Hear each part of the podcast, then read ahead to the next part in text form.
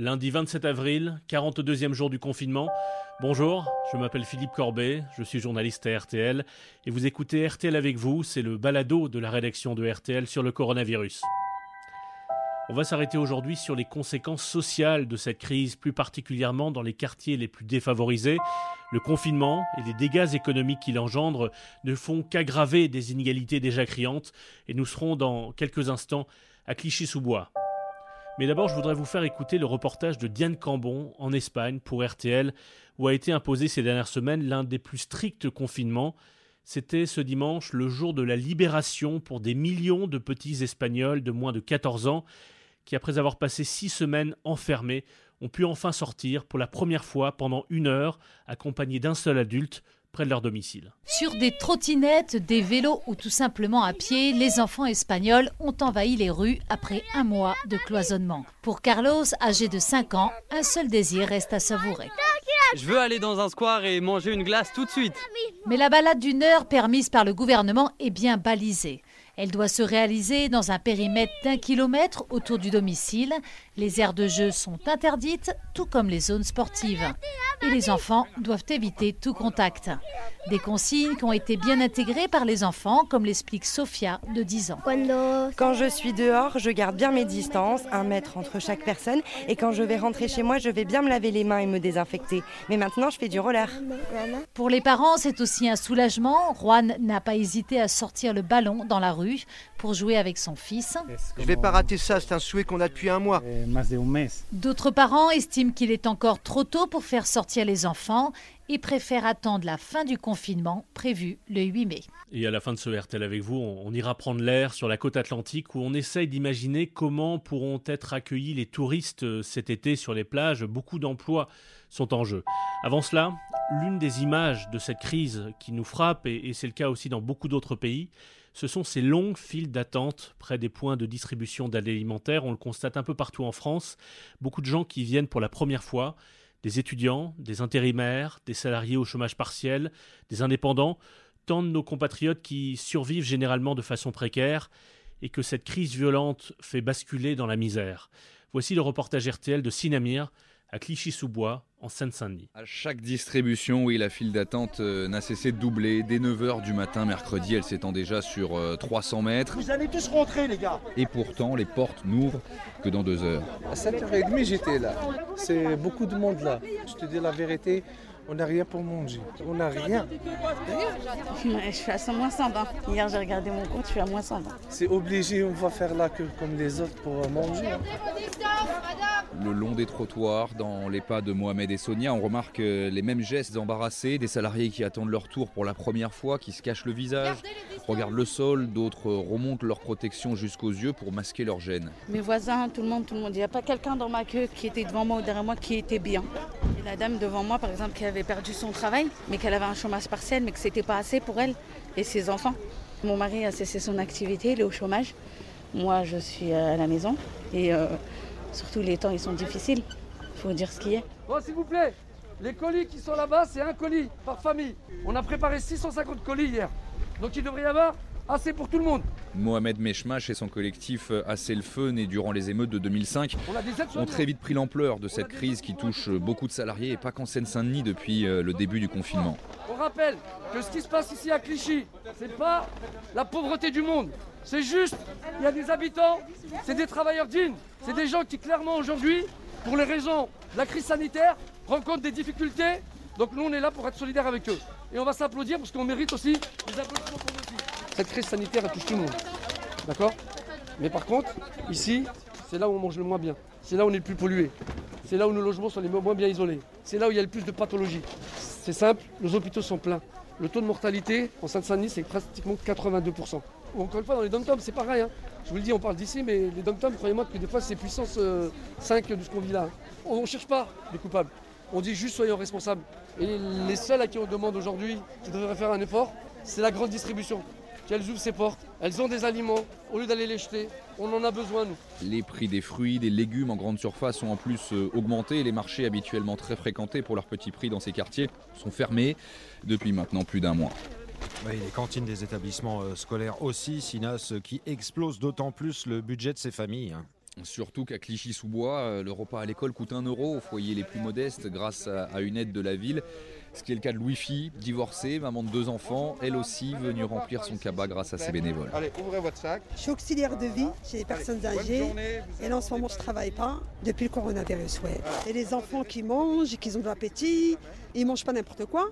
Je leur dis, on ne peut pas choisir. Je dis, où vous mangez, où vous mangez pas. Il y a ça ou il n'y a pas. Allez, voilà. bah, ça me touche parce que certains, on les reconnaît, on les connaît. Et c'est pas simple pour eux de venir aussi euh, demander. Mais bon, euh, comme c'est pas des grands salaires, c'est beaucoup plus difficile dans le confinement de rester à 6, à 7 ou à 8 dans un appartement. Et c'est pas simple. Le gouvernement a d'ores et déjà annoncé 15 millions d'euros pour soutenir les associations et les familles dans les quartiers euh, populaire.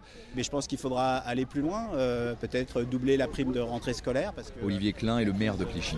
La trêve hivernale a été allongée. Moi, je propose qu'elle soit allongée d'un an et que les gens retombent un peu sur leurs pieds parce que dans cette situation euh, actuelle, ça serait inacceptable que des gens en plus se retrouvent à la rue. Dans la même logique, la mairie de Bobigny, pas très loin, toujours en Seine-Saint-Denis, a elle déjà pris les devants cette fin de semaine, annonçant annuler carrément 4000 loyers qui devaient être payés à la fin du mois. Et Mohamed Mesmash, qu'on vient d'entendre dans ce reportage de Sinamir, était il y a quelques jours l'invité de Julien Cellier dans RTL Petit Matin. Mohamed Mesmash, est-ce que vous avez été surpris par le nombre de familles dans le besoin en ce moment, par cette file d'attente qui se forme à chaque fois que vous organisez une distribution devant le point d'accueil? Oui, bien sûr. Hein. il, y a, énormément de, personnes qui, aujourd'hui euh, euh, n'avaient pas besoin effectivement de ces soutiens alimentaires et qui malheureusement euh, c'est une souffrance pour eux, euh, viennent récupérer des colis alimentaires. Oui, parce que c'est assez marquant. C'est vrai que parmi les bénéficiaires de l'opération, il y a beaucoup de familles qui, comme vous le dites, n'avaient jusqu'ici jamais mis les pieds dans une distribution alimentaire. Et là, à cause du confinement, subitement, elles se retrouvent pour la première fois en difficulté. Oui, tout à fait. en, gros, euh, cette crise sanitaire nous a tout simplement rappelé toutes les difficultés qu'il y a dans ces territoires et dans ces quartiers, euh, il y avait des injustices euh, et des injustices d'inégalité. On a des travailleurs, a des travailleurs euh, pauvres qui gagnent le SMIC, un peu plus du SMIC, mais qui malheureusement, lorsque cette crise sanitaire est arrivée, ben, ont vu leur salaire diminuer parce que c'est chômage partiel. Certains se sont fait licencier, d'autres malheureusement ne trouvent pas de travail. On sait très bien que la discrimination est un facteur aussi important euh, dans ces territoires. Euh, on avait des personnes qui clairement euh, faisaient des petits ménages par-ci par-là pour essayer de boucler les fins de mois. des enfants qui, vous l'avez dit vous-même dans ce reportage, des enfants qui mangent à la cantine, qui ne mangent plus à la cantine, donc c'est un coût supplémentaire. Vous êtes plus nombreux à la maison, automatiquement vos charges augmentent, l'eau, l'électricité, et du coup c'est compliqué. Donc on a effectivement des gens qui sont en attente de, de régularisation. Ceux-là n'ont plus du tout de revenus. Donc on s'aperçoit en, gros qu'il y a énormément de personnes qui viennent euh, malheureusement récupérer euh, ces colis mmh. alimentaires, parce qu'il y a un manque à gagner quoi, euh, au bout du porte-monnaie. Quoi. comment vous avez mis en place l'opération? Ce sont des, commerçants du coin qui donnent des vivres, la solidarité locale s'est organisée? La solidarité, elle fonctionne. En tout cas, je pense qu'un peu partout en France, on n'est pas les seuls à l'avoir fait. Et regardez bien, c'est surtout les petites associations qui sont, euh, euh, qui vivent dans ces quartiers, qui ne vivent pas de ces quartiers, qui euh, sont les premiers acteurs de cette situation. en gros, nous, ça a commencé tout simplement lorsqu'on a compris, parce qu'on vit avec ces familles, que ça va être compliqué. On a dit qu'est-ce qu'on peut faire pour essayer d'accompagner et d'aider ces familles? On, on s'est tout simplement mis en contact avec nos réseaux, avec des gens qui travaillent un peu dans, l'alimentaire. On leur dit bon voilà, on va, on lancer une opération. Vous êtes prêts à nous filer un coup de main? Ils nous ont de dit oui, vous inquiétez pas, on va se débrouiller, on va réunir des palettes euh, de, de, fruits, légumes, on va se débrouiller pour trouver euh, tout ce qui est pâte, huile, sucre. Euh, la Fondation Abbé Pierre, elle, euh, nous a soutenus tout de suite dans notre opération. La ville de Clichy qui nous met à disposition des locaux. Et puis plein d'autres petits partenaires comme des petites boutiques alimentaires qui ont récupéré mmh. des denrées et qui nous les ont fait acheminer. Et puis on a eu carrément un, breton qui euh, clairement a entendu notre appel. qui fait des biscuits, nous va nous envoyer 15 palettes de biscuits pour les familles. Quoi. vous parliez de la Fondation Abbé Pierre. à Marseille, elle alerte et elle dit le confinement dans des, et on sait que c'est une vraie problématique de la ville de Marseille, dans des logements euh, insalubres, exigus, c'est extrêmement compliqué. Est-ce que vous aussi vous alertez et, vous dites en Seine-Saint-Denis, on a exactement la même problématique? Ben, tout à fait. On a, on a aujourd'hui euh, des familles euh, qui vivent dans des logements insalubres. On a des vendeurs de sommeil, ça c'est sûr, mais on a aussi des familles qui vivent dans des petits logements où ils sont 8 dans des 60 mètres carrés. Donc vous avez bien compris que le confinement c'est compliqué. On n'a pas de jardin, les seuls jardins c'est les halls euh, hmm. bâtiments. Tiens, vous restez avec nous, Mohamed Meshmash. On va accueillir un, auditeur qui nous appelle au 3210. C'est euh, Bernard, qui est bénévole au Resto du Cœur à, Malakoff, là aussi en région parisienne, dans les, dans les Hauts-de-Seine. Bonjour Bernard.